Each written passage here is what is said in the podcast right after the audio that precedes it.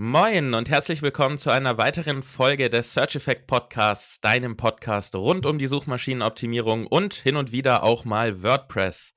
Mein Name ist Jonas Tietgen, ich bin wie immer dein WordPress-Ninja und an meiner Seite Yannick Schubert, unser SEO-Profi. Moin. Moin, servus. So, heute früher Morgen und noch ein bisschen verschlafen nach einer kurzen Nacht nehmen wir auf und reden über unseren Prozess, unseren Workflow, wie wir bei einem neuen Thema, generell bei einer neuen Website und auch bei neuen Themen für eine bestehende, bestehende Website die Keyword-Recherche angehen, die Keyword-Analyse angehen und daraus dann Themencluster bilden und dann auch unseren Contentplan erstellen. Bevor wir aber loslegen, wollen wir dir von dem Sponsor der heutigen Folge kurz erzählen. Denn wenn du die ein oder andere frühere Folge schon mal angehört hast von uns, ist dir unsere Liebe zu dem Tool Ahrefs sicherlich aufgefallen. Wir haben davon schon sehr häufig geredet, denn sowohl Yannick als auch ich nutzen dieses Tool tatsächlich jeden Tag. Es ist unser absolutes SEO-Lieblingstool und wir freuen uns riesig, dass Ahrefs unser Sponsor hier im Podcast ist. Und wenn auch du in die Vorteile unseres Lieblingstools kommen möchtest, dann gibt es einen kostenlosen Weg. Die Ahrefs Webmaster Tools sind nämlich komplett kostenfrei verfügbar. Du musst keine Kreditkarte hinterlegen, kein PayPal verknüpfen und gar nichts und du wirst auch zu keinem Premium-Abo gezwungen. Die sind einfach ein komplett kostenloses Tool. Trage dort deine Website ein und lass dir Optimierungspotenziale anzeigen, die dir zu besseren Rankings und zu mehr Traffic über Google verhelfen und am Ende natürlich hoffentlich damit auch zu mehr Kunden und Umsatz. Abgesehen von Optimierungspotenzialen zeigen dir die Ahrefs Webmaster Tools auch Keywords an, für die deine Website rankt und auch ihre Position und die Entwicklung der Position. Das heißt, du kannst super eine Status Quo-Analyse machen, um zu gucken, wo du jetzt stehst und kannst verfolgen, ob deine Maßnahmen tatsächlich helfen.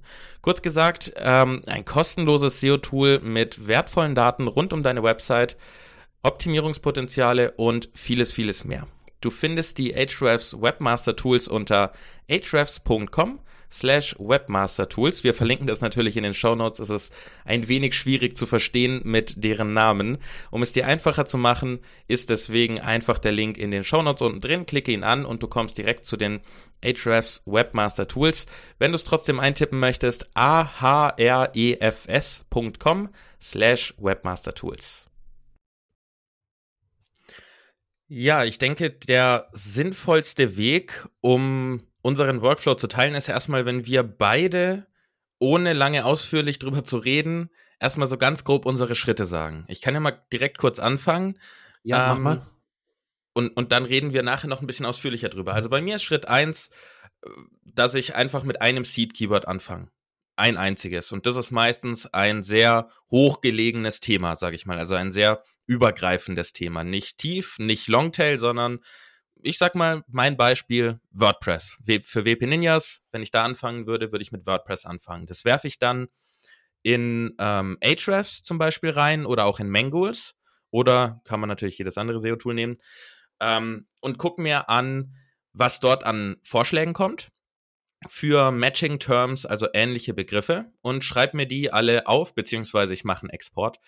Ähm, und im zweiten Schritt gucke ich mir Wettbewerber an. Das heißt, ich schaue, welche, für welche Keywords will ich dann auch ranken und gucke, wer rankt dort und schaue mir dort dann im Detail an, für welche Keywords ranken die Wettbewerber.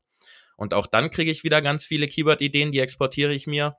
Und Yannick nickt und lacht, weil er wird gleich genau das gleiche nochmal sagen, nehme ich an.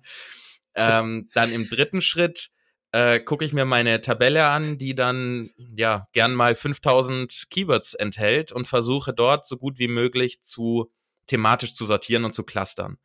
Ähm, sodass alles zum Thema WordPress DSGVO äh, irgendwie zusammenhängt, alles zum Thema WordPress installieren zusammenhängt und so weiter und so fort.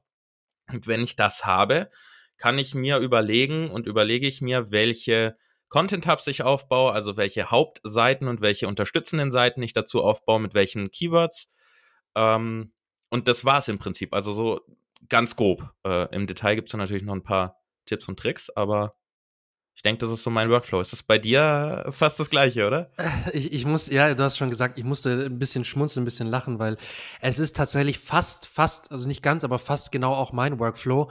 Ähm, ich fange ein bisschen anders an. Ich mache meistens oder oft nehme ich nicht nur ein Seed-Keyword, ich nehme dann tatsächlich zwei, drei Begriffe, die ich mir da erstmal rauspicke, wo ich meine, okay, das, die sind am meisten gesucht, die beschreiben meinen Oberthema der Website, des Blogs oder der normalen Webseite, was auch immer, am besten. Und die drei haue ich mir dann in mein Keyword-Tool. Das ist tatsächlich, wie du es am Anfang im Intro gesagt hast, es ist mittlerweile Ahrefs äh, geworden und auch seit, Wunder, seit ein paar Jahren. Ein Wunder. Schon. Wer hätte es gedacht? nee, es ist ehrlicherweise wirklich so. Ich arbeite auch mit Mangools äh, regelmäßig. Die finde ich auch ziemlich geil und ich glaube, du auch seit seit äh, geraumer Zeit. Die sind wirklich, die haben sich sehr, sehr gut gemausert. Äh, und die beiden Tools nehme ich mittlerweile für die Keyword-Recherche, hau dort meine zwei, drei Seed-Keywords rein und guck mal, was mir das Tool ausspuckt. Ähm, und tu die auch schon mal in eine Liste rein, damit ich die dann im zweiten Schritt exportieren kann. Und dann ist es wirklich fast genau wie du. Ich gucke mir den Wettbewerb an für diese Seed-Keywords. Welche Top-Ranking-Pages gibt es da? Also welche Seiten ranken denn gerade auf Platz eins bis drei meistens erstmal? Ich gucke mir jetzt nicht immer die Top 5 oder die Top 10 an. Im ersten Schritt wahrscheinlich erstmal die Top 3 und ziehe mir dann so äh, Keyword-Ideen raus, pack das alles dann erstmal in eine Liste in dem Keyword-Tool, damit ich dann das alles nachher exportieren kann. Ähm, und für mich ein sehr wichtiger Schritt ist, wie gesagt, den Wettbewerb analysieren, weil es mir ja da zeigt, wer rankt aktuell mit welchen Keywords ganz weit oben. Und da kriegt man relativ schnell, ohne wirklich viel selber überlegen zu müssen, kriegt man halt sehr viele gute Keyword-Ideen raus, weil diese Websites für die Seed-Keywords oder für das Seed-Keyword ranken, für das du auch ranken möchtest auf, äh, auf Dauer. Und die sind also in deiner Branche, in deiner Nische unterwegs und haben ja eigentlich schon den Content, den du ja auch aufbauen möchtest, unter anderem. Und da findest du einfach sehr, sehr schnell ähm, die, die richtigen oder, oder gute Keywords. Dann exportiere ich mir das auch in einen äh, Google Sheet ist es meistens, ähm, sortiere mir das, ähm, markiere mir das, ähm, guck mir die, den, das Suchvolumen an, hau mir die wichtigsten für mich nochmal extra in, in ein Tool rein und schaue mir dann wirklich gezielt die SERPs an, die, also die Suchergebnisseiten auf Google und versuche einfach sowas wie Suchintention rauszufinden, um es jetzt mal in aller Kürze zu sagen, die Suchintention rauszufinden, wie ist das SERP-Layout, gibt es dort viele Google-Anzeigen, gibt es dort Featured Snippets, also gibt es irgendwas, was ich beachten muss bei meinem Content dann, ähm, den ich erstellen werde. Ähm, ja, und äh, das ist eigentlich so der grobe Workflow. Ich wollte jetzt noch irgendwas sagen, was ich mir da noch angucke. Ähm, die SERPs. Ja, das im Detail. Ach so, ja, genau, den, den Content halt. Genau, und den ja. Content einfach der, der Wettbewerber und dann gucke ich mir das Content-Layout an. Wie bauen die ihren, ihren Content auf? Welche Elemente benutzen die in ihrem Content? Ähm, genau, das ist so der grobe Workflow. Und dann natürlich Content-Produktion. Ja, klar. Das ist gut, dass wir einen recht ähnlichen oder fast, fast schon deckungsgleichen ähm, Workflow haben. Das macht es nämlich einfacher für die Zuhörer, uns hier zu folgen. Und dann würde ich sagen, gehen wir doch mal als nächstes einfach diese, ja, an sich vier Schritte ähm, im Detail durch und quatschen über die. Vielleicht sehen wir dann noch mal ein paar Unterschiede zwischen uns. Ja, bevor wir das machen, mir kommt gerade noch so ein kleiner Disclaimer. Ich meine, das, was wir jetzt besprechen, bezieht sich primär auf Blog oder auf Blogs, würde ja, ich sagen. Richtig, Weil wenn richtig. du jetzt zum Beispiel jetzt sagst, okay, du möchtest jetzt eine normale Corporate-Website, sage ich jetzt mal, haben, ähm, wenn du jetzt ein, irgendein Dienstleister bist, ein Coach oder keine Ahnung was, du bietest irgendwelche Produkte und Dienstleistungen an, dann solltest du dir natürlich zusätzlich Gedanken machen, wie die Website-Architektur im, im, im Detail aussieht. Welche Produktseiten hast du? Welche Landing-Pages für deine Dienstleistungen wirst du ähm, erstellen und optimieren? Hast du Dropdowns-Menü, äh, Dropdown-Menüs in deiner Navigation drin? Hast du ein Mega-Menü mit verschiedenen Kategorien? Welche welche Seiten hast du noch in der Navigation mit drin? Hast du da den Blog? Hast du da eine Über uns Seite und so weiter? Das, das, aber das hat ja an sich halt alles nichts mit der Keyword-Recherche zu tun. Genau, mit der Keyword-Recherche hat das nichts zu tun. Aber das musst du dir natürlich, wenn du jetzt nicht nur einen Blog machst, der vielleicht eine abgespeckte Navigation hat, aber wenn du jetzt zum Beispiel eine normale Webseite machst, musst du dir das natürlich auch zusätzlich überlegen. Und das könnte man nach der Keyword-Recherche ansetzen, wenn man auch weiß, okay, welche Keywords gibt's denn, wie will ich die abdecken, welche Dienstleistungen kann ich denn mit irgendwelchen Keywords abdecken und welche biete ich an und dementsprechend baust du dann deine Architektur auf und oft, also es gibt natürlich auch Leute, die das davor machen, aber oft erf erfolgt dieser Schritt dann auch nach der Keyword-Recherche. Wenn ich so ein bisschen eine Idee habe, welche Begriffe gibt's denn, welche Begriffe sind relevant, welche werden gesucht und so weiter. Das wollte ich noch mal kurz erwähnen. Ähm, weil der Workflow, den wir jetzt sagen, der bezieht sich schon relativ stark auf einen, auf einen Blog, beziehungsweise auf den Content, der im Blog veröffentlicht wird. Oder? Genau, klassisches Content Marketing, ja. Genau. Ja, ja, definitiv.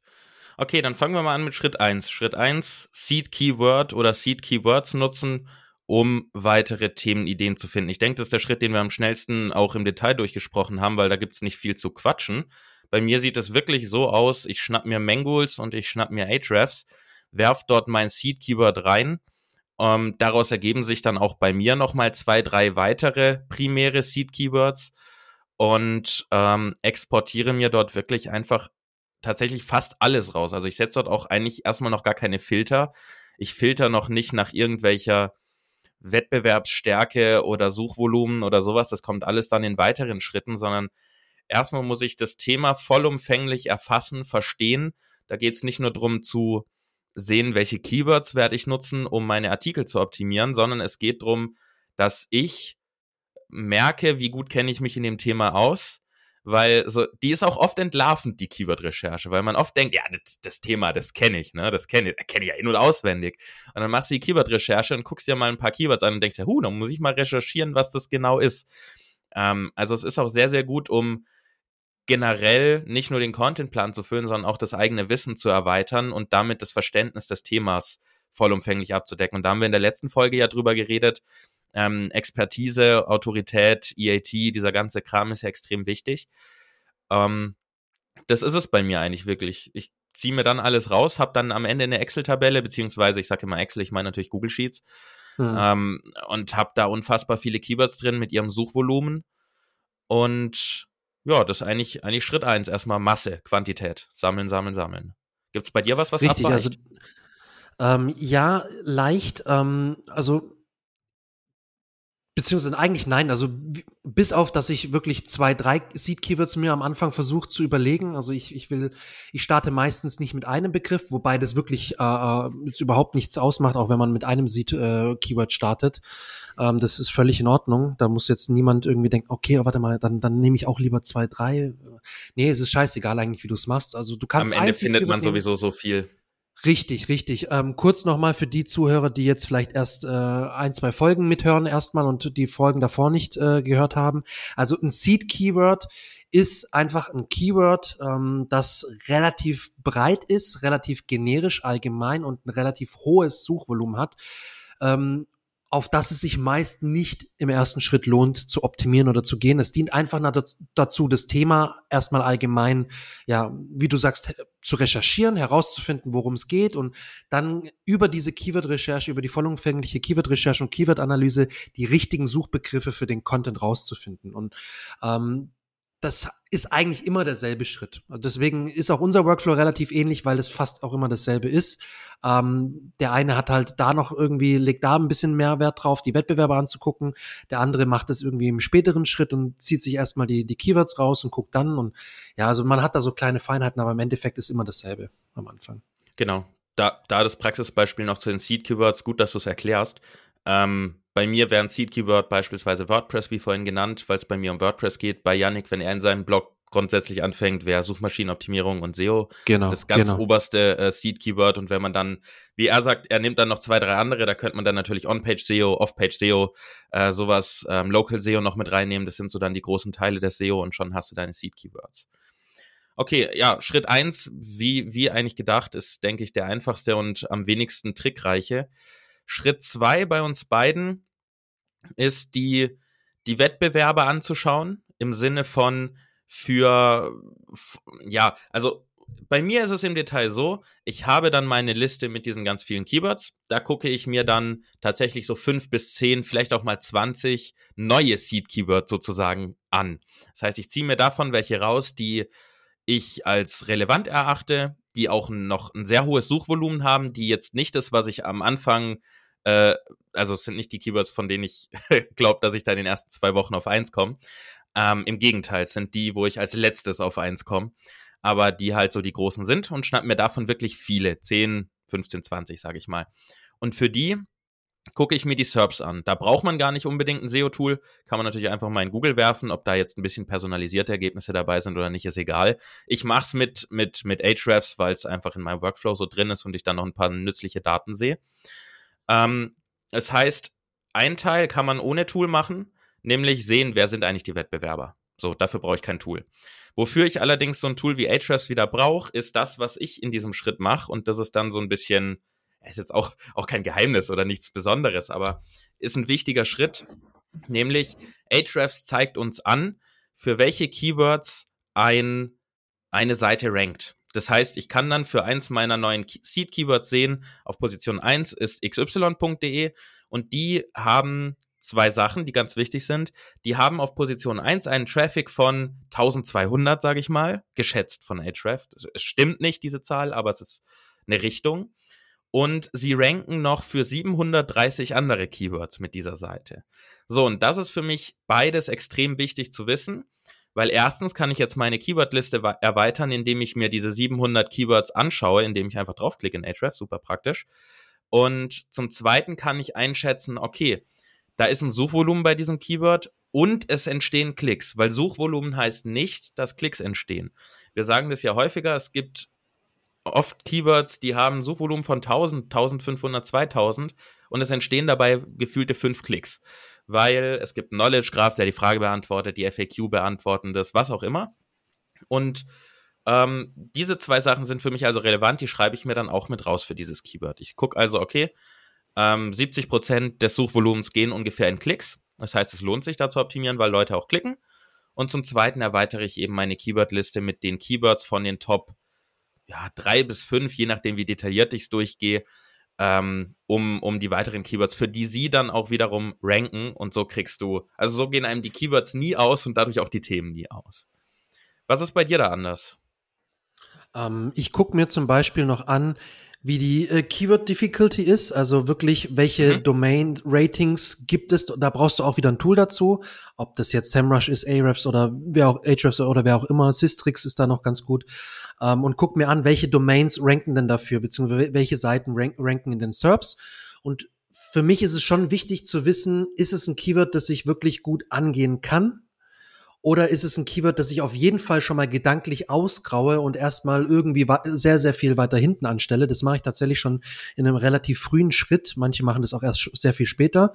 Das ist, wie, wie gesagt, jedem selber überlassen. Da gibt es keinen einheitlichen Workflow, den man empfehlen muss oder kann. Ich mache es tatsächlich ähm, auch in dem Schritt. Ich habe es nur vergessen. Ja, okay. Ja. genau, das gucke ich mir auch immer an. Also die Keyword Difficulty, die Schwierigkeit zu ranken, ähm, weil ich möchte natürlich für den Anfang schon erstmal mir Themen oder Keywords aussuchen, für die ich dann äh, Content erstelle, der sich schon lohnt für mich im ersten Schritt zu erstellen, weil ich merke, okay, da kann ich auch was holen und es dauert jetzt nicht Jahre, bis ich da mal vielleicht in die Top 10 rutsche, weil ich dann meine Authority aufgebaut habe, meine, meine Relevanz der Webseite Google schon bewiesen habe.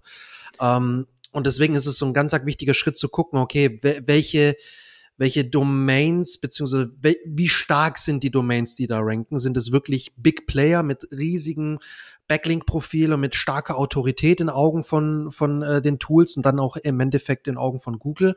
Oder sind es ähm, Seiten, die jetzt noch nicht so krass etabliert sind, die ich einfach auch angreifen kann am Anfang? Ne? Das ist für mich ganz, ganz das wichtig. Heißt, um, um hier noch, sorry, dass ich dich unterbreche, ja, aber ich ja, glaube, das ist für die Zuhörer interessant.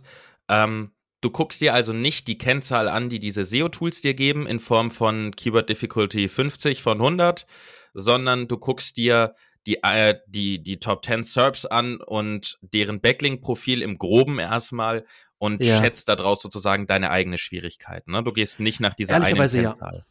Ja. ja. ja, weil genau, weil das, es hat sich schon unterstützt. Ja, sag du's. Nee, nee, nee, es hat sich, wir sagen äh, das Gleiche. es hat sich in Erfahrung gezeigt, dass die Kennzahl nicht immer so zuverlässig ist. Also ich habe schon teilweise äh, Projekte gehabt, wo wir gesagt haben, boah, da wird's jetzt echt schwierig, vor allem in der Nische. Dann haben wir einen Content erstellt und wir sind tatsächlich relativ zügig in die Top 10 gekommen und dann in die Top 5 oder so Platz 7 bis 5 und das war ein mega Erfolg nach der relativ kurzen Zeit. Ähm, und deswegen bin ich zwar schon ein Freund dieser Kennzahlen, weil sie mir tendenziell eine gute Richtung erstmal vorgeben und ich einen guten, guten Anhaltspunkt habe für den Anfang. Aber es ist wirklich keine Kennzahl, die du als unbedingt absolut gegeben äh, voraussetzen musst und die in Stein gemeißelt ist.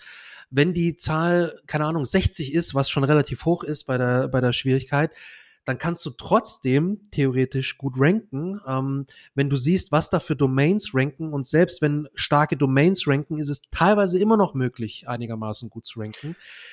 deswegen alles, was du da entdeckst, ist nicht in Stein gemeißelt, aber es gibt dir halt einen guten Ansatzpunkt. Und ich, ich fokussiere mich ungern auf eine festgelegte Zahl aus einem Tool, muss ich ehrlich dazu gestehen. Deswegen gucke ja. ich mir lieber an, wer da rankt und welchen Content die haben und was die schreiben und so. Und dann, dann, dann merke ich schon, so ein bisschen braucht man natürlich Erfahrung da, da dabei, aber dann, dann merke ich schon, okay, ist es möglich oder wird es eher schwierig oder denke ich mir, ja, es ist durchaus möglich, da zu ranken? Bei dem Punkt bohre ich jetzt noch ein bisschen tiefer, weil ich glaube, das ist ein sehr, ja. sehr wichtiger Schritt, den wir machen. Und deshalb ist es wichtig, da ein großes Verständnis für zu haben. Nämlich diese Kennzahl, ich ignoriere die tatsächlich komplett.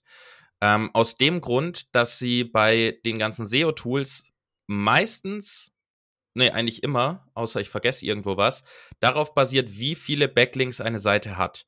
Da wird nicht der Content angeguckt. Das ist eine pure Off-Page Backlink-Zahl und auch dort eine pure quantitative Zahl, keine qualitative. Das heißt, wenn ich 50.000 Backlinks von irgendeiner russischen Spammer-Seite habe, habe ich anscheinend habe ich eine hohe Zahl, sage ich mal, obwohl die natürlich ja, qualitativ richtig, richtig. überhaupt nicht gut sind. Das heißt, da muss man zum einen drauf achten und zum zweiten ähm, gibt es sehr, sehr viele Suchbegriffe und Suchintentionen, bei denen dann, sage ich mal, 70, 80er Keyword Difficulty angegeben wird, weil auf Position 2 ist Amazon und auf Position 3 ist YouTube. Das sind aber, es sind große Seiten und viele sagen dann, okay, ich optimiere hier drauf nicht, weil hier sind die. So, und jetzt kommt was, äh, was tatsächlich viele, glaube ich, nicht tun, nämlich darüber nachzudenken, dass diese Seiten nicht spezifisch sind. Eine Amazon-Produktseite ist für viele, nicht alle natürlich, aber für viele ähm, Suchbegriffe nicht das Relevanteste, was man anzeigen kann. Nur findet Google offensichtlich nichts Relevanteres. Ähm, natürlich, ich rede jetzt nicht von äh, E-Commerce-Anfragen, von kaufbasierten Anfragen. Da ist Amazon meistens passend.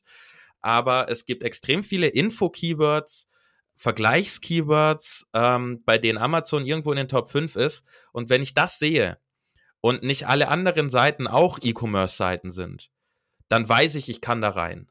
Das ist meine Einstellung. Wenn ich sehe, Amazon ist da drin, weiß ich, ich kann da rein. Das heißt, ja, ich habe genau die gegenteilige richtig. Reaktion von vielen anderen, die sagen, da ist Amazon, das schaffe ich nie. Ähm, genau das gleiche ist, äh, habe ich ein super Beispiel vorgestern gehört in einem Podcast in der Travel-Nische, wenn du Reiseblogs hast. Sobald du TripAdvisor siehst, kannst du rein. Weil TripAdvisor häufig dann einen äh, die haben ja auch so eine Seite, wo sie dir dann den, den Weg anzeigen und sowas mit der App und dieser ganze Kram. Ähm, die sind nicht so spezifisch wie ein ausführlicher Artikel dazu. Wenn du die Topical Authority dann hast, ne, dazu hör dir unsere letzte Folge nochmal an. Aber auch da wäre dann die Keyword Difficulty extrem hoch, weil TripAdvisor und Yelp und wie sie alle heißen natürlich ein brutales Backlink-Profil haben. Aber sie sind nicht die relevantesten, die angezeigt werden können.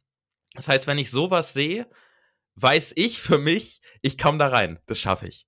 Nicht morgen, vielleicht nicht übermorgen, aber irgendwann schaffe ich's, weil die sind nicht so relevant. Also das einfach, ich, ich will nicht zu weit darauf rumreiten, aber ich glaube, dieser Schritt ist extrem wichtig bei der Keyword-Recherche ähm, und der Wettbewerbsanalyse, dass man das richtig einschätzen kann.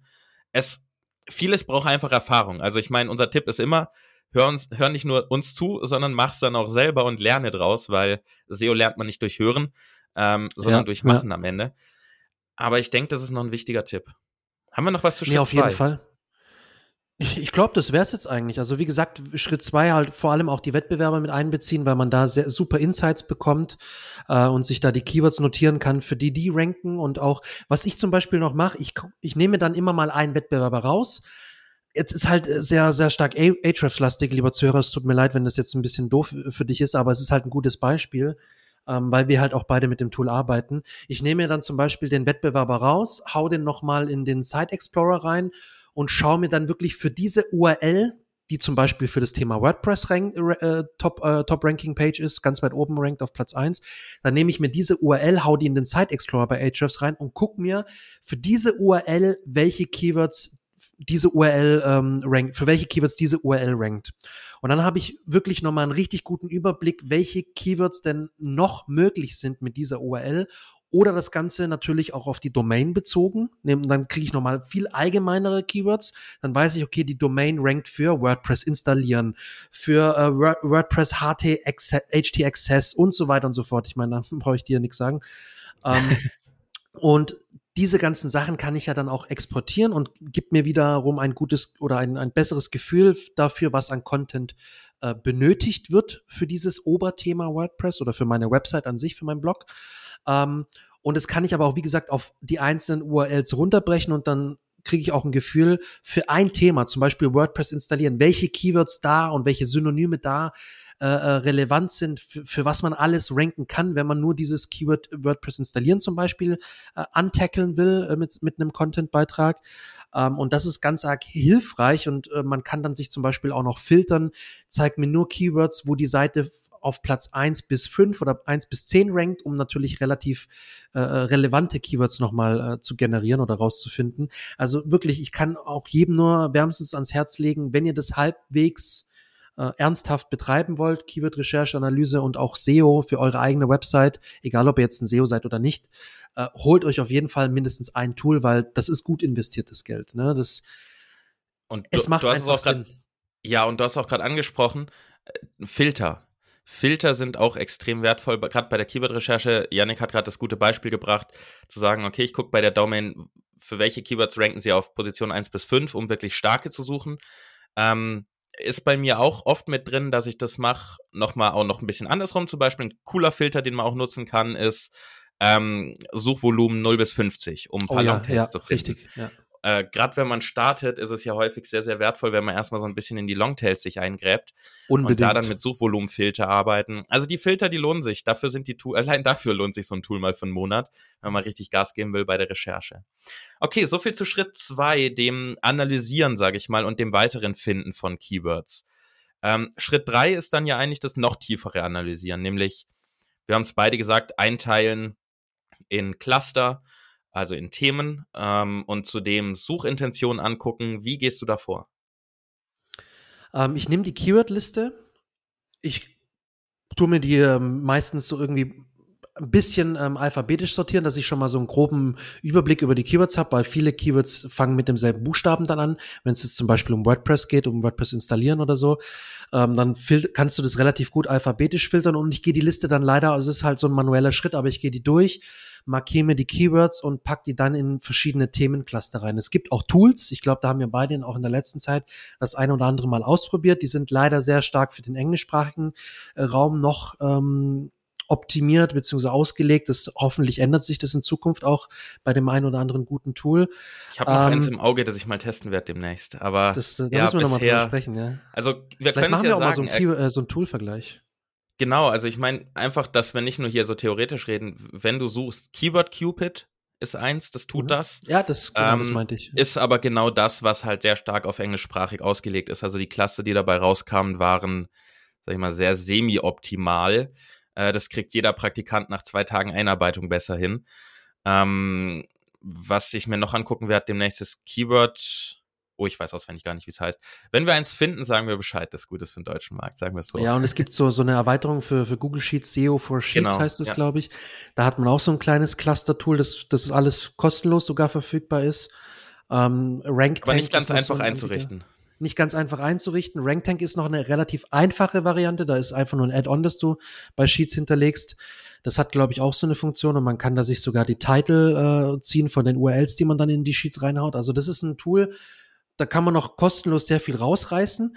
Ähm, und ich gehe dann vor, ich markiere mir die ähm, Keywords und versuche die dann in Cluster einzuteilen und dann einfach ein Oberthema festzulegen. Also zum Beispiel jetzt WordPress installieren, wenn wir so mal dem, bei dem Thema bleiben. Ja. Und schaue mir dann an, welche Synonyme, welche Keyword-Variationen habe ich denn in meiner Liste zum Thema WordPress installieren und hau mir die dann, also meistens habe ich eine Spalte mit dem Thema und eine zweite Spalte mit den Keywords, eine dritte Spalte mit dem gehörigen, zugehörigen Suchvolumen und dann steht links das Thema und rechts ist dann die Spalte mit den Keywords. Dann ist es halt in einer Zeile ist, ist, ist, ist das ähm, Thema und dann geht's halt 10, 15, 20 Zeilen runter mit den Keywords. Dann kommt unten das nächste Thema und rechts wieder die nächsten Keywords. Nur, dass es, ist, es ist erschreckend. Visuell. Wir haben nicht nur, wir haben nicht nur den gleichen Workflow, unsere Google Sheets sehen einfach auch noch exakt gleich aus. Tatsächlich, ja. Oh Mann.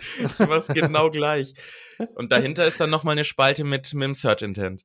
Die Richtig. hast du mit Sicherheit ja, exakt, auch. Ja, ja klar. Was ich noch, was ich noch habe, ja, Search Intent und ich habe halt noch gut, das ist aber so ein bisschen, man könnte das auch weglassen, aber ich habe dann zum Beispiel, das ehrlicherweise, das mache ich eher dann für Kunden, wenn es wirklich um eine komplette Recherche geht für für die komplette Website, dass ich da noch eine Spalte habe mit dem Seitentyp.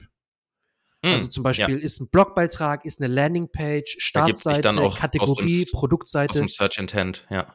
Richtig, ergibt sich ein bisschen aus dem Search Intent, deswegen könnte man es sogar vielleicht weglassen. Ähm, aber Mhm. ich habe es jetzt für die Kunden immer noch dabei für die Projekte, weil es einfach nochmal einen guten, guten, Ja, ja. klar. ein gutes Gefühl gibt für, für, die, für die Seite an sich. Und dann steht halt noch, die letzte Spalte ist immer noch der Seitentyp. Also man kann auch noch ein paar andere Spalten hinzufügen, aber das ist im Kern ist es, weil man, man muss nicht übertreiben. Das, das Ja, ja, Sheet es, muss, sollte auch man hat sowieso bleiben. genug zu tun mit den vielen Ja. Keywords, die man Ja. da hat, die alle zu clustern. Und auch da würde ich dir empfehlen, ähm, wenn du am Ende 5.000 bis 10.000 hast, du musst sie nicht alle durchgehen. Äh, Oh, wenn du Gottes merkst, Willen, du hast, du hast nach, ich ich mach's meistens nach Zeit. Ich gucke meistens nach zwei, drei Stunden, wie viele Themencluster habe ich jetzt und reicht mir das erstmal. Und ja, da kann man jetzt sagen, ja, vielleicht hast du dann den besten Themencluster vergessen oder übersehen, weil der erst später in deiner Liste kam. Ja, okay, so be it. Äh, ist nicht wild. Hauptsache, man kommt irgendwann ins Tun, ähm, weil obwohl dieser Prozess, den wir jetzt beschreiben, in meinen Augen der wichtigste im SEO ist, ähm, muss man irgendwann umsetzen, sonst bringt dir sämtliche Recherche nichts. Von daher würde ich da einfach mal ein Zeitlimit setzen. Bei mir sind es zwei, drei Stunden. Ich mache das auch schon länger. Bei Yannick ist es wahrscheinlich ähnlich. Ähm, nimm du dir ruhig einen Tag Zeit oder auch mal zwei. Das ist vollkommen in Ordnung. Ist keine verschwendete Zeit. Ähm, und wenn du dann aber sagst, okay, ich setze mich jetzt ein Wochenende hin, dann ist auch gut. Dann hast du wahrscheinlich 30 Themencluster mit gefühlten 80 Content-Ideen. Da bist du bestimmt erstmal zwei, drei Wochen beschäftigt mit Schreiben. Ja, auf oder, jeden Fall. oder noch eine Woche länger. Also ähm, mach auch irgendwann. Analysier schön ausführlich, aber mach auch irgendwann.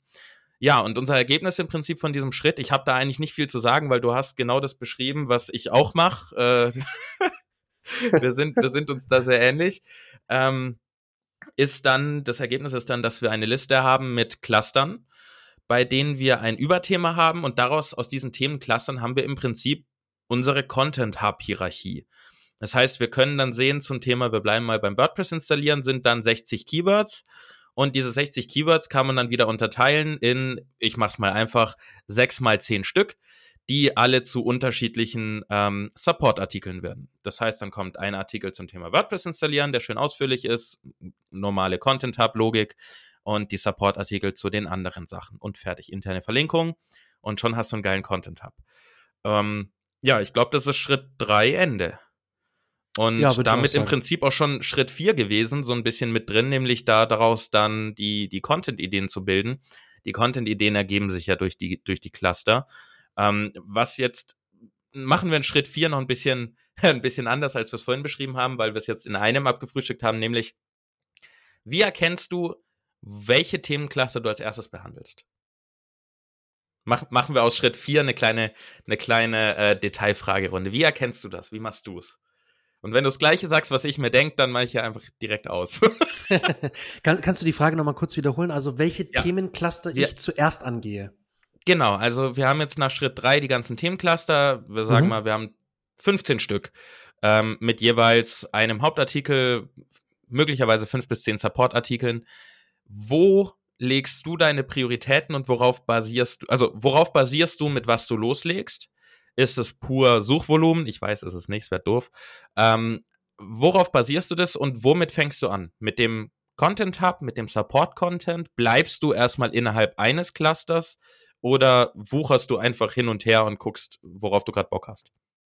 Ich weiß, das machst du auch Ähm, nicht, aber Nein, mache ich nicht. Ähm, tatsächlich natürlich ein, ein Punkt, aber nicht der Punkt schlechthin, aber ein großer Punkt ist natürlich das Suchvolumen. Ich gucke, wo, wo, wo ist denn prinzipiell auch ein gutes Suchvolumen dahinter.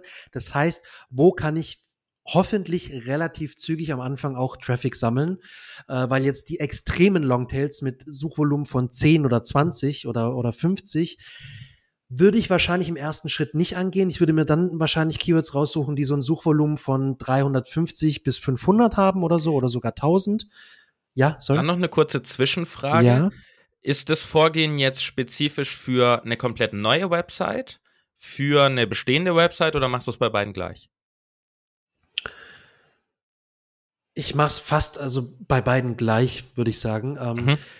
Tendenziell würde ich so sagen, bei, bei neuen Websites würde ich mir tatsächlich was suchen, was vielleicht so, ist jetzt nur mal so, so Pi mal Daumen, so 150 bis, bis 500 hat Suchvolumen.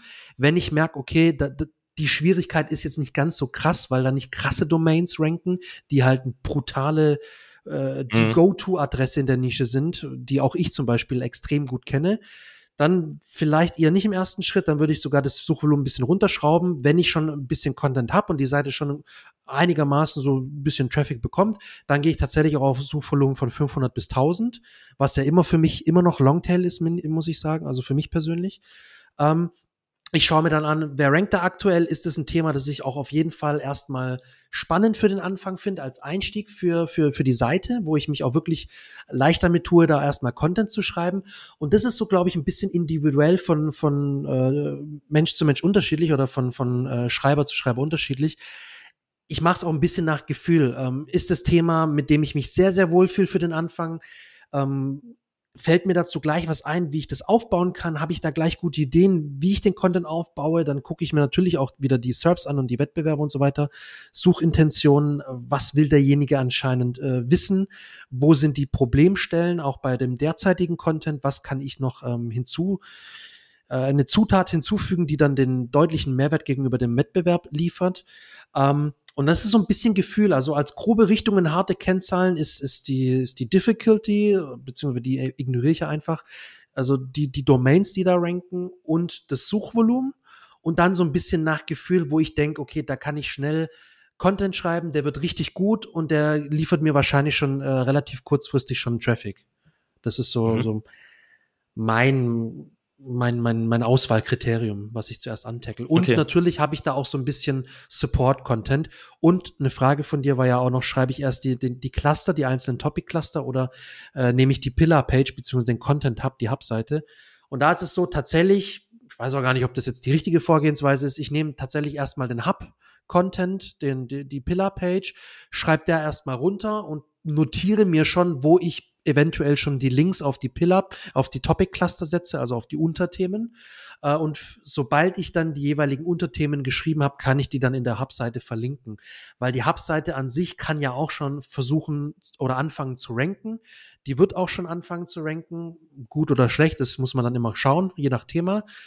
Ähm, und dann kann ich die fortlaufend mit Support-Content, also mit den einzelnen Topic-Clustern, mit den Cluster-Themen äh, füllen und dann gegenseitig verlinken. Also manch, ich ja. weiß es auch, dass, dass manche SEOs auch umgekehrt den Weg gehen, erstmal die Topic-Cluster, also die einzelnen Unterthemen, die spezifischen Texten, damit die für diese spezifischen Unterthemen schon mal Traffic bekommen und nachher machen sie die Content, den Content Hub, um einfach schon mal äh, Ideen für diese Hub-Seite zu haben. Dann packen sie einfach nur die Cluster, specken das bisschen ab und machen dann die Content Hub-Seite.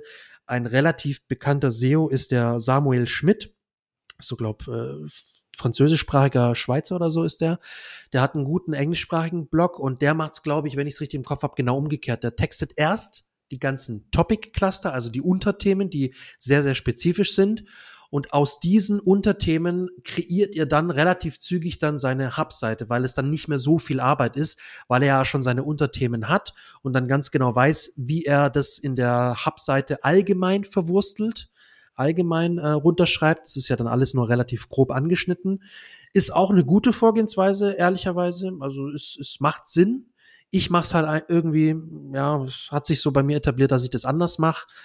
Ähm, ja, das muss jeder für sich rausfinden, was für ihn die bessere Alternative ist. Es gibt diese zwei Richtungen, die man machen kann. Das muss jeder mal, mal selber für sich rausfinden. Ich habe halt gemerkt, ich schreibe am liebsten erstmal die Hubseite und dann die Topic Cluster. Ja. Aber, ja. aber, kurzer, kurzer Ergänzung noch, dann kannst du. Aber ich habe schon im Kopf, welche Topic Cluster ich natürlich für das Oberthema, für diese Hubseite nehme. Anhand das haben wir in Schritt drei gemacht. Klar. Richtig, genau. Deswegen ist es für mich auch kein Problem, erstmal die Hubseite zu schreiben und dann die Content Cluster oder die Topic Cluster. Man muss natürlich wissen, welche Topic Cluster man mit diesem Hub abfrühstücken möchte in Zukunft. Ja. Ja, du hörst schon, lieber Zuhörer, Janik kennt sich extrem gut mit SEO aus. ich komme da auch langsam ran. Ähm, aber wenn du Unterstützung brauchst und gerne mal wissen willst, wie du bei dir am besten vorankommst, mal eine Keyword-Recherche mit einem Profi machen willst, dann kann ich dir verraten, dass der Yannick Coachings anbietet für SEO. Und äh, es lohnt sich, kann ich nur sagen. Ich kenne Yannick ja sehr gut und Wir quatschen ja sehr viel über SEO auch außerhalb des Podcasts. Ähm, deswegen weiß ich, dass es definitiv kein verschwendetes Geld ist, weil du durch diese Coachings einfach lernst, was du individuell auf deiner Seite zu tun hast, wo du am besten losschreibst, wo du am besten losrecherchierst. Deswegen melde dich einfach bei ihm, wenn du Interesse hast, an yannick at stoplooking.com. Genau. Richtig? Genau. Äh, .de. Und .de. .de. yannick at stoplooking.de. Ähm, ohne CK, das Yannick bitte. Und äh, schreib ihm einfach, dass du Interesse hast an dem SEO-Coaching und dann quatscht ihr einfach mal eine Runde und guckt, ob das passt und ob er dir helfen kann. Ich kann es sehr empfehlen. Und da ich mich auch ein bisschen mit SEO auskenne, gehe ich diesen Schritt jetzt auch noch mal ein bisschen durch und sage, was ich da anders gemacht habe. Nämlich, ich gehe ein bisschen anders vor, ich priorisiere ein bisschen anders. Wenn wir die Themencluster haben, gehe ich auch nach Suchvolumen. Klar, Suchvolumen ist für mich auch relevant. Gleichzeitig habe ich mir auch angeguckt, wie ist der Traffic, der auch über dieses äh, Suchvolumen dann entsteht. Das heißt, das ist für mich auch eine wichtige Kennzahl und ich gehe tatsächlich eher, ich mache es eigentlich immer so, dass ich, ich weiß nicht, ob es klug ist, aber es funktioniert bisher sehr gut und da hört man dann auch, es gibt nicht den einen Weg bei diesem gesamten Vorgehen. Es gibt nicht den einen Weg, der immer richtig ist. Ich mache es nämlich Nein. komplett anders. Andere würden sagen, das ist chaotisch, was ich mache. Ich schnapp mir meistens nämlich zwei Themencluster. Einen, der klein ist vom Suchvolumen und eher sehr, sehr viel Longtail, also sehr, sehr longtailig ist, vor allen Dingen in den Clusterseiten mit 0 bis 50 oder bis 100 Suchvolumen, mhm. wo dann der mhm. Content Hub um die vielleicht 500 oder 1000 äh, Suchvolumen hat. Das ist der kleine, den ich mir schnapp. Für den fange ich an zu schreiben und gleichzeitig, da springe ich dann ein bisschen hin und her bei der Content-Erstellung, schnapp ich mir einen Content-Hub, der größer ist, so wie Yannick das auch macht, ähm, der dann die Longtails Richtung 0 bis 500 hat oder sagen wir 200 bis 500 und wo dann der Content Hub wirklich Richtung vielleicht 10.000 sogar geht. Und ich baue beide im Prinzip gleichzeitig auf. Meistens fange ich mit der Hub-Seite an, aus absolut keinem Grund, sondern einfach nur, weil ich das gerne mache. ähm, auch da, ich bin der Meinung, es ja, gibt kein richtig und kein falsch. Du produzierst deinen Content. Nein, gibt es auch nicht. Ob du jetzt in den ersten zwei Wochen Content Hubs oder Content Cluster schreibst, wenn du eine ganz neue Seite hast, passiert in diesen ersten zwei Wochen und zwei Monaten sowieso noch gar nichts. Ähm, von daher ist es ganz egal. Wenn du schon eine bestehende Seite hast, dann kann man sich vielleicht ein bisschen mehr Gedanken machen, was sinnvoller ist, in Form von, gut, wenn ich die Content Cluster jetzt in, in, in zwei Stunden geschrieben habe und für den Hub eine Woche brauche, dann schreibe ich vielleicht jetzt an einem Tag mal schnell fünf Cluster, dann können die schon mal ranken. Richtig, gut, richtig, ja. Kann man machen, aber ich glaube, es gibt objektiv kein richtig und kein falsch. Das heißt, mein Vorgehen ist tatsächlich so ein bisschen Chaotic SEO. Ich glaube, wir prägen jetzt diesen Begriff. Ich mache Chaotic SEO. Ich nehme zwei Cluster und äh, frühstücke die abwechselnd ab und schreibe dort tatsächlich dann in erster Linie das, worauf ich gerade Bock habe. Das klingt jetzt so ein bisschen, oh, was? Ihr geht doch immer nach Zahlen. Ja, aber ich weiß mit den Zahlen, dass alles funktioniert von diesen Sachen. Und ja, ja. ich will motiviert sein, ich will Spaß dran haben Klar, manchmal muss man sich durchbeißen, das muss man nicht verheimlichen, manchmal macht es keinen Spaß, das ist immer, aber ja, das ist immer so. Ja, aber wenn ich kann, dann schreibe ich erstmal, an, an dem Tag habe ich Bock darauf, an dem Tag habe ich Bock darauf und dann ratter ich das Ding runter, dann bin ich auch, wenn ich Bock drauf habe, schneller fertig, als wenn ich keinen Bock drauf habe. Ähm, von daher ist es bei mir dort so ein bisschen ein schwammigeres Vorgehen. Aber ich glaube, im Endeffekt kommt man beim gleichen Ergebnis raus, wenn alles an Inhalt gut ist. Da gibt's, wie gesagt, objektiv, glaube ich, keinen Weg, der der beste ist. Jeder, der da sagt, dieser eine Weg, der ist der beste, ich glaube, das ist ein bisschen quatschig. Also gerade beim SEO ist zu viel Kunst und zu wenig Handwerk, ähm, als dass man sagen könnte, es gibt einen Weg, der immer wirkt. Das ja, richtig, richtig. Macht in meinen Augen keinen Sinn. Ja, das waren im Prinzip dann die drei slash vier Schritte. Wir haben es jetzt so ein bisschen verdreht, aber äh, Schritt drei war halt drei und vier inklusive. Hast du noch was hinzuzufügen, Yannick, zu äh, dem gesamten Thema, was wir irgendwie vergessen haben? Noch einen coolen Tipp? Weil mir fällt, glaube ich, gerade keiner mehr ein. Wir haben schon so viele coole Tipps rausgehauen. Filter. Ich will wir noch mal auf Filter hinweisen. Nutze Filter in SEO-Tools. Ja. Ja, Filter hinweisen ist, ist sehr gut. Schau dir wirklich an, wer da aktuell rankt und warum die aktuell ranken. Das hatten wir ja schon wirklich in der ein oder anderen Folge, in mehreren Folgen immer wieder erwähnt. Suchintention, der Search Intent, ja, es ist so ein bisschen ein Buzzword mittlerweile geworden, so ein bisschen Bullshit-Bingo. Aber es ist wirklich unheimlich wichtig, weil das ganze Suchvolumen und, und alles mögliche Keyword Difficulty und Domain Rating hilft dir halt nicht, wenn du nicht genau den Content erstellst für das, was derjenige wissen möchte, finden möchte oder das, was er halt sucht in Google. Wenn du das nicht äh, matchst mit deinem Content, dann äh, wirst du halt langfristig keinen Erfolg haben. Auch wenn du an sich on-page alles optimiert hast, eine gute Headline hast, eine H1, H2 und Bullet Points und Infografiken. Wenn aber an sich der Content nicht das trifft, was derjenige sucht oder was derjenige finden möchte mit seiner Suche, dann, dann bringt es alles nichts, dann bringt auch das beste SEO nichts. Wenn der Search Intent nicht passt, dann passt es nicht und dann wirst du auch nicht ranken. Deswegen an dieser Stelle nochmal der ausdrückliche Hinweis, mach dir wirklich Gedanken, was ist die Suchintention? Ähm, warum versetz ranken in die, die Seiten da ganz oben? Genau, versetz dich in den Sucher, in, in den Suchenden rein, der sucht. Was möchte der wissen? Was sind seine Probleme? Und was rankt, wie gesagt, ganz oben? Und wie kannst du das, was ganz oben ist, noch besser machen? Genau, der Suchende, der sucht. Das hat mich gerade zum Lachen gebracht. was macht der Suchende wohl? Naja, er sucht. Ich glaube, er sucht, ja, oder? ja, es war eine kurze Nacht bei hey, dir. Es, ey, es sei dir verziehen. Es war eine kurze, ey, aber der Suchende, der findet auch. Wenn jemand guten Content dafür schreibt. Und da kommst dann er du ins Spiel, lieber Hörer. Der Suchende sucht erstmal und dann findet er ja. Und der findet hoffentlich dann guten, relevanten Content von dir, lieber Zuhörer. Genau, und um dich, lieber Zuhörer, zu schützen vor weiterem Gebrabbel von Yannick, äh, machen wir den Sack für diese Folge zu. ich höre mir das noch ein bisschen an, ich quatsche noch im Nachhinein ein bisschen. Nach einer kurzen Nacht ist es halt einfach manchmal ein bisschen schwierig. Aber ich glaube, es war wieder eine geile Folge. Viel, äh, viel Inhalt drin, viel Mehrwert drin. Ähm, vielen Dank, dass du zugehört hast. Abonniere auf jeden Fall unseren Podcast, dass du keine Folge mehr verpasst. Nächste Woche geht eine geile Folge online. Äh, wir hatten es schon mal angeteasert. Wir mussten es leider verschieben ähm, mit einer sehr bekannten SEO aus Deutschland. SEOin? Se SEOine? Ich weiß nicht, was da das politisch korrekte Wort ist. Einer weiblichen Suchmaschinenoptimiererin.